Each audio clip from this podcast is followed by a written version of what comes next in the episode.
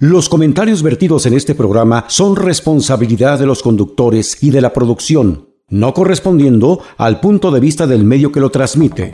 Estás entrando a la capital del mundo laboral. Preguntas, respuestas, dudas, comentarios, quejas, opiniones.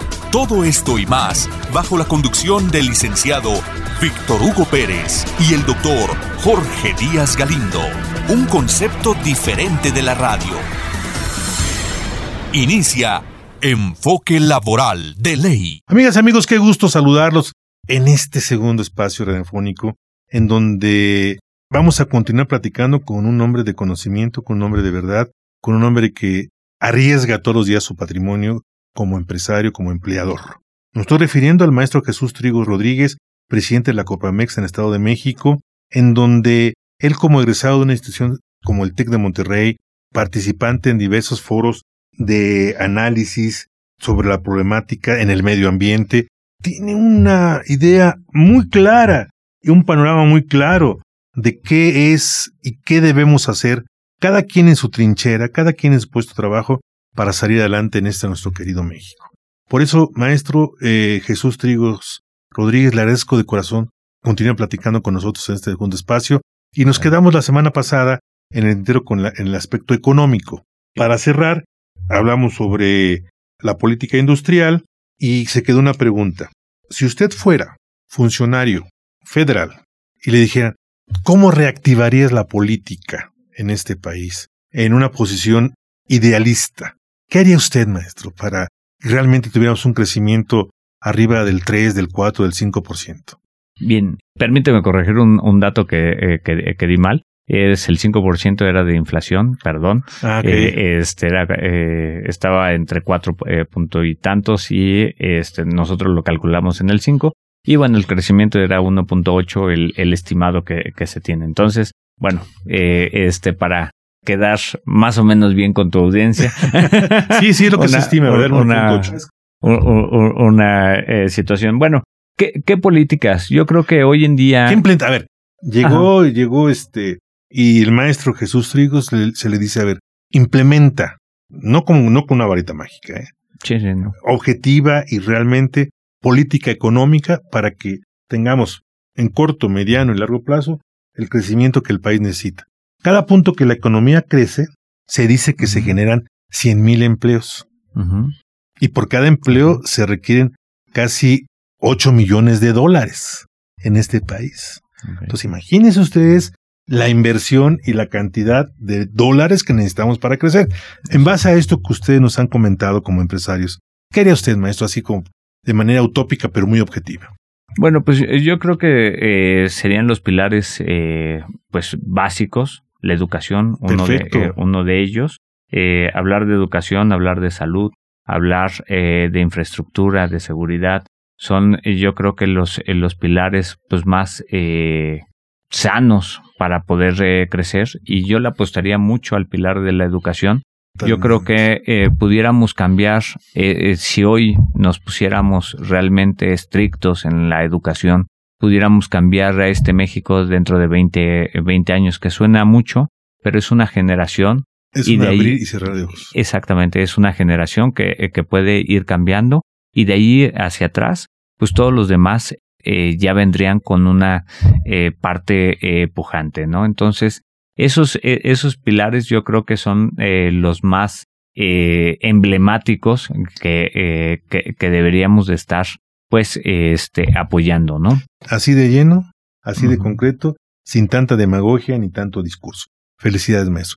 A nosotros nos preocupa como ciudadanos de a pie que el acontecer político contamine el, o pueda contaminar el panorama empresarial, el panorama económico, el panorama de empleo. ¿Usted considera que puede haber situaciones que, que espanten a la inversión en, en, su concepción y percepción? Bien, yo creo que habría que, eh, que visitar eh, a un eh, México completo. Yo creo que hay condiciones favorables para que eh, pues la inversión le apueste al Estado de México. Y aparte de, de, de, que hay condiciones favorables, creo que es uno de los puntos pues neurálgicos que, que tiene la República Mexicana porque tiene varias conectividades y está muy cerca de los puertos. Entonces, creo que, que por esa parte no, no hay tanto riesgo. Donde vería el riesgo es si seguimos con los discursos de dividir a la, a la sociedad. Ahí creo que habría un tema. Y el segundo tema eh, que nosotros hemos eh, visto o visualizado es, tenemos nosotros un programa de eh, participo, voto y exijo, donde realmente estamos trabajando ya ahorita por un documento donde este documento será firmado por las candidatas o los candidatos, que esa parte de, de firma pues sea un acuerdo donde tanto los empresarios estamos apostándole al Estado de México como eh, ellos se, eh, se, acuerden al final del día que eh, gracias a, a, esos pactos sale adelante también el Estado de México. Entonces, pues bueno, es, es una parte donde debemos de incidir y debemos de cuestionar y preguntar y que ellos nos puedan ir orientando precisamente para eh, visualizar un panorama en un futuro. Por lo que estoy entendiendo, ustedes van a impulsar y propulsar encuentros de Coparmex con X candidata o X candidato.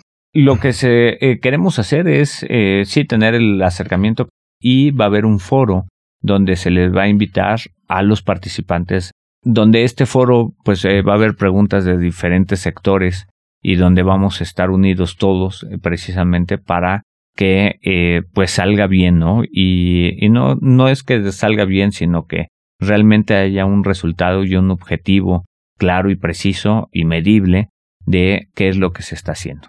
Ahora bien, eh, ustedes como empresarios, como directores de una empresa, suponiendo que van a contratar gerente de relaciones empresariales, industriales, gerente de ventas, a usted, usted le pide a esta persona dame tu plan de trabajo. ¿Qué vas a hacer y en qué tiempo lo vas a hacer? Con acciones inmediatas, inmediatas.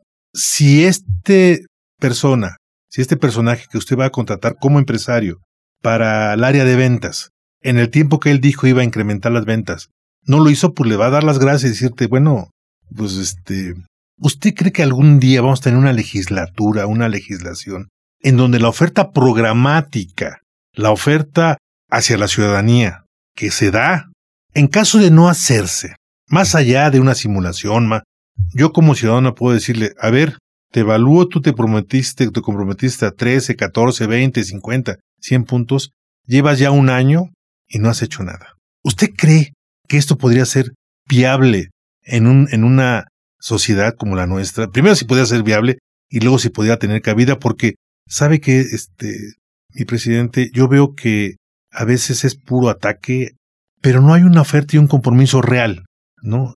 Y eso realmente no creo que a nadie le convenga en este país. Retomo la pregunta.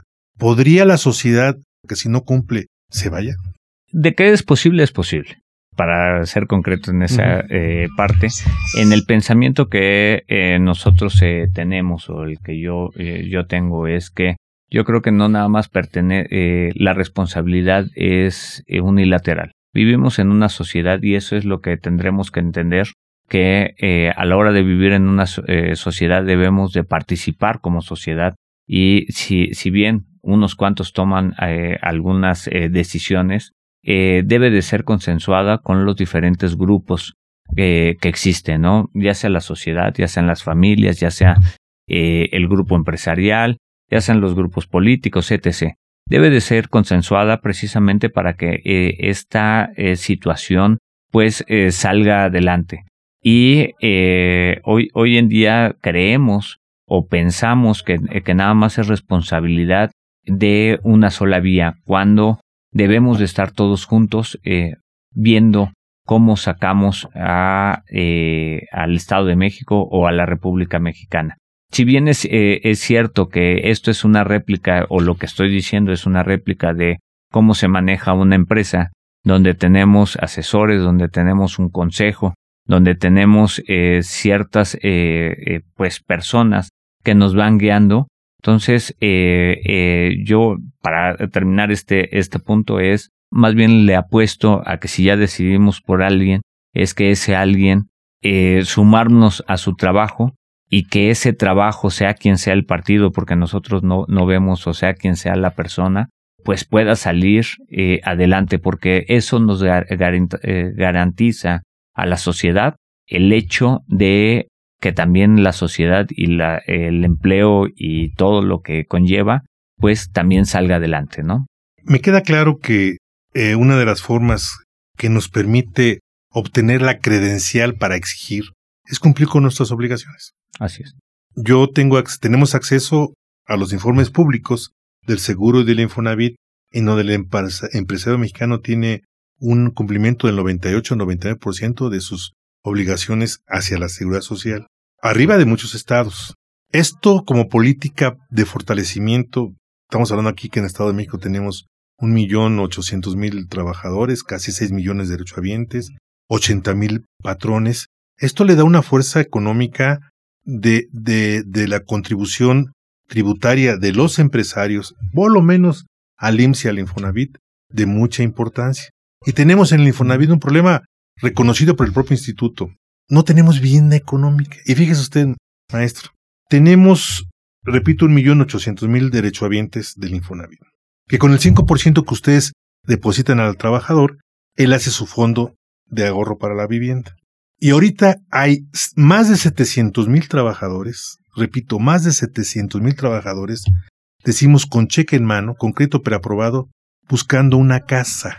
¿Sabe cuántas casas hay? Económicas, ah, me refiero del precio de los 500, 600 mil pesos. Cero, cero. y un mercado inmobiliario de 4 mil, 5 mil viviendas para 700 mil. Es cuando yo digo, entonces no hay una política industrial o comercial. Me imagino este mundo, estos trabajadores en Japón o en Holanda, en otra parte, que, que, que, a ver, vamos a hacer este vivienda, no las 700 mil, pero sí vamos a hacer X vivienda al año en vertical, eh, con corredores industriales, que nos permita. El Infonavit tiene dos billones de pesos, dos billones de pesos para financiar vivienda. Y como no hay vivienda en el país, la están invirtiendo en bonos, pues porque tienen que hacer productivos de dinero. Así es. Es una, es una, digo, vivimos en un país más kafkiano que, que el propio Salvador Dalí, ¿no? Entonces, eh, surrealista. Ahí está el dinero, ahí está el recurso. Apoyen a los empresarios para que hagan vivienda digna. Ah, es que hicieron tra allá ellos. Hagamos una normatividad en donde no haya mordida, no haya este, subejercicios, no haya confidencialidad. Esa política que a veces, este, mi querido presidente y mi estimado presidente, en donde en el caso del Infonavit está el recurso, viene el todo y dice, pues construyan vivienda. Yo les financio, aquí está. Y tenemos cero vivienda económica. ¿No se le hace algo fuera de, de la realidad para crecer? La, la, la, la, industria de la construcción de la vivienda son los motores fundamentales de la. Me estaban diciendo que manejan que activan siete ramas directas y otras setenta indirectas. Imagínese usted. Así es. De hecho, eh, bueno, pues la, eh, la, vivienda es uno de los pilares eh, importantes eh, precisamente para el crecimiento de, cualquier economía. Recordemos que de cada 100 empresas que existen en, la, en la República, 13 son del Estado de México. Esto nos, nos lleva a que eh, debemos de, de, sí apostarle a la vivienda. Hoy en día, eh, eh, y dicho desde el Infonavit, hay una, un déficit dentro del Estado de México donde pues todo este recurso que se está aportando se está yendo a otros este, estados menos a, aquí al Estado de México. Entonces yo creo que aquí debemos de crear la infraestructura debemos de, de crear eh, pues ya los puentes donde eh, podamos ya, ya tener esta mm, buena vivienda. No una vivienda eh, que hoy en día le llaman vivienda a un espacio muy, muy pequeño y muy reducido, ¿no? Sino una vivienda digna, donde el, el, colaborador o, o el, el, contribuyente, porque también el, el colaborador es contribuyente, este, eh, pueda tener una vivienda digna. Entonces, Fíjese, maestro, que a mí me tocó ver un caso lamentable de todos los casos que un, una familia que por lo del COVID tuvo que dejar departamentos y todos se fueron a vivir al departamento del papá y mamá. Había en un departamento de Infonavit dos recámaras donde estaban hacinados casi 12 personas. Y un matrimonio, este, o sea, el, muchacho se casó y dormía en el carrito, de, en su carrito afuera con, con su pareja, porque ya no, ya no podían vivir adentro. Y nos decían, ya sumé mi, mi crédito con, con el de mi esposa y alcanzo 550 mil pesos, pero no hay casas. Así es. Entonces, y lo único que te pide es un espacio regularizado, con servicios, para que haya una vivienda y la compre, donde haya transporte, donde haya escuelas y todo eso. Entonces, ¿qué, qué, qué, qué le parece a usted esta paradoja, estas sin razones que a veces, no, a veces que tenemos muy frecuente en el país? Yo creo que debemos de, ser congruentes y muchas veces no están tan acostumbrados a ver las realidades de ciertos sectores o las ven eh, pues muy lejanas o, poco o poco productivas para, eh, para su plan de trabajo. Entonces eh, creo que debemos de, de, ser personas más sensibles hacia estos temas, de crear eh, vivienda de, de realmente crear una vivienda digna, de, si queremos crecer eh, eh, económicamente y queremos traer empresas, pues obviamente eh, que la mano de obra va a necesitar pues eh, eh, este vivir en algún lado y eso es lo que debemos de hacer, ¿no? Entonces, eh, si nosotros dentro de Coparmex tenemos una comisión tanto de vivienda como de, eh, de inmobiliaria donde eh, se suman a eh, estos proyectos, a crear proyectos eh, realmente buenos y eh, que van con un perfil pues adecuado, ¿no? Es mire, para la empresa es negocio. A lo mejor si hace bien económica, no tiene una tasa de retorno lucrativa, pero sí tiene un 18, un 20%, muy bueno. Así es. Un buen rendimiento. Si hace vivienda de mayor precio, pues tiene hasta un 30% de retorno. Uh -huh. Pero lo que necesitamos es que nos sigamos uniendo, y por favor uh -huh. corríjame usted, maestro, empresarios y trabajadores, a exigirle la seguridad social. Más uh -huh. y mejores clínicas. Tenemos 9.200, 9 millones 200 mil mexiquenses sin seguridad social. Es decir, no hay quien los atienda más que el gobierno del Estado. Sus medicamentos, a ver cómo le hacen para conseguirlos. Y no tienen un fondo de ahorro para pensionarse. Me imagino cuando estas personas lleguen a los 60, 65 años, que yo ya no voy a estar aquí. Estaré, eh, ojalá si me porto bien, se lo juro que me voy a portar bien para estar en el cielito. Este, la carga para la, la para la sociedad. Hoy, 9 millones 100 mil mexiquenses sin seguridad social. Ojalá, ojalá y podamos concientizar a estas personas para que tengan seguridad social. ¿Y cómo vas a tener seguridad social? Pues con empleos formales. Formales, exactamente. Y en el Estado de México, ¿cómo vamos? Al revés. La economía informal va creciendo como espuma. Teníamos 58, ahora tenemos 62% de economía de trabajos informales. Fíjate que en ese punto nosotros incidimos eh, directamente, no a que haya informalidad, sino al contrario, a que haya formalidad seguridad eh, y, y, seguridad social, ¿no? Entonces, eh, nosotros tenemos una escuela de negocios donde los emprendedores eh, por primera vez siempre eh, eh, no habían encontrado un, un punto donde apalancarse y quien les dijera qué hacer y cómo ir, haciendo. Nosotros creamos a través de la Comisión de Mujeres pues este sistema donde se les da diferentes herramientas para que ellos puedan pasar de la informalidad a la formalidad y que vean cuáles son los beneficios. Muchas veces no hemos explicado cuáles son los beneficios de estar en la formalidad y qué es lo que podemos hacer, como tú bien lo mencionas. Habrá personas que nunca han estado en la eh, formalidad y no van a tener una casa, no van a tener un crédito, no van a tener... No van a poder curarse una gripa. Exactamente. Ahorita una gripa entre médico y, y los medicamentos andaba rodando arriba de los mil pesos. Así es. Maestro, qué plática tan interesante, de veras, pero pues aquí el tiempo es, es la guillotina. Infinitamente agradecido con la Coparmex, con su Gracias. staff de trabajo, con su equipo de trabajo, que nos haya permitido platicar con usted. Nos quedaron muy claramente los puntos de vista de la Coparmex. ¿eh? Gracias. No, ha, no hubo la menor duda y existe esta acción propositiva por ustedes. Nosotros refrendamos nuestro compromiso como trabajadores para en lo esencial, en lo básico, seguir unidos. Yo quisiera que ustedes pidieran estos dos programas con algún pronunciamiento de 30 segundos, perdone maestro, para que podamos cerrar con broche de oro.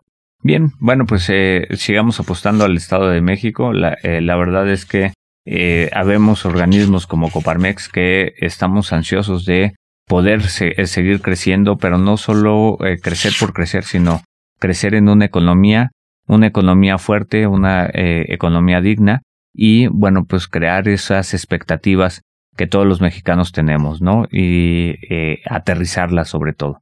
Entonces, pues te agradezco mucho Jorge, porque eh, pues tú eh, me, has dado este espacio para... Cuando quieras. Eh, gracias, para, para exponer qué es lo que estamos haciendo, cómo lo estamos haciendo y cómo podemos apoyar. ¿Cómo se afinan a la Coparmex, me iba a decir? Bien, pues es a través de, de la página o se ponen en contacto con el staff. el staff tienen ellos pues ya un este pues una serie de requisitos el primer requisito es que sea un empresario, segundo requisito que esté en la formalidad y de ahí en adelante, este, pues ya, ya casi está dentro de, de Coparmex. Su país, ¿no? Exactamente. Entonces, veamos eh, eh, eh, esta parte como un apoyo y como una labor social que tenemos que hacer muchas personas que estamos dentro de Coparmex precisamente para apoyar y salir adelante. Maestro, lo reconocemos y lo apoyamos en todo. Agradecemos una vez más al maestro Jesús Trigo Rodríguez a su staff de colaboradores. Él es presidente de la Coparmex en el Estado de México, quien el día de hoy y hace ocho días nos platicó sobre las expectativas económicas, políticas y sociales para el 2023 a nivel empresarial. Amigas, amigos, agradecemos mucho a nuestro piloto de esta nave de la esperanza, Pepe Lu, que el día de hoy nos, estuvo operando, a nuestros productores ejecutivos, Roberto Peruna, que paz descanse, Marco Antonio Leggi, y eh, reiteramos una vez más nuestro lema que ha sido nuestra bandera ya casi durante 17 años, más de 17 años. Ya el año que entra vamos a cumplir mayoría de edad. El que no vive para servir, no sirve para vivir. Amigas, amigos, aquí tenemos un ejemplo claro. Vive y sirve, con dignidad y con ejemplo y con patriotismo. Lo digo con mucho afecto, estimado presidente. Amigas, amigos, muy buena tarde, muy buena semana. Dibujen una sonrisa en su rostro, déjenla ahí, seguramente Dios nos va a permitir escucharnos en ocho días. Sean sobre todo y ante todo felices, que para estamos aquí. Dios con ustedes y muy excelente semana. Gracias. Escuchaste Enfoque Laboral de Ley con Víctor Hugo Pérez y Jorge Díaz Galindo. Por Radio Mexiquense, una radio diferente.